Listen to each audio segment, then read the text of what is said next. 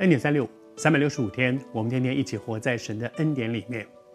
在我们的信仰的历程当中，有一句话我觉得很有意思。他是一位过去的一位教父，一位非常被神所使用的一位属灵的教导的人。他说：“相信在先，明白在后。”成为一个基督徒，很多的时候，你要不要回过头来看？当我决定成为一个基督，我我愿意信耶稣，我决志，我我我愿意受洗。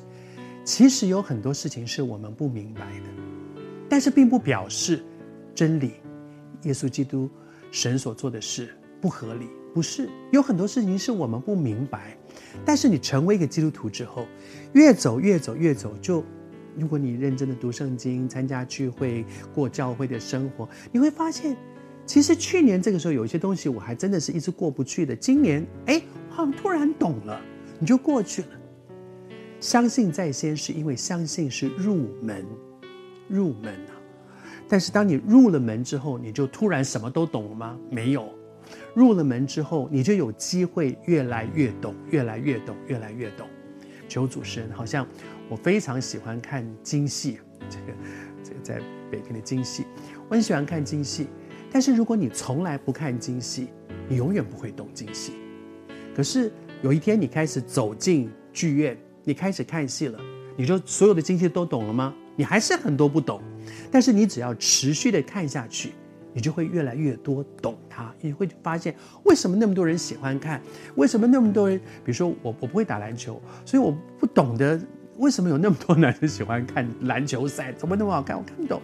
可是如果我从来不坐下来，耐着心的去看它，我永远看不出其中的那个有趣点在哪里。我求神帮助我们。你不一定要喜欢看惊戏，我也不一定要喜欢看篮球赛，但是我们值得花时间去认识这一位又真又活的神。耶稣在最后的晚餐里说：“我们中间有一个人。”用脚踢我，他他在预言一件事，就他们中间有一个人要卖耶稣。可是他后面说，他说啊，如今这个事情还没有成就，这件事情还没有发生。但是我先告诉你们，你们将来会发。其实门徒听不懂。我们中间有一个人用脚踢主，是说主他要做什么事情对我，我们会会有吗？所以他们后来问说，是你吗？是你们是吗？就是他们搞不清楚到底是怎么回事。所以说说是。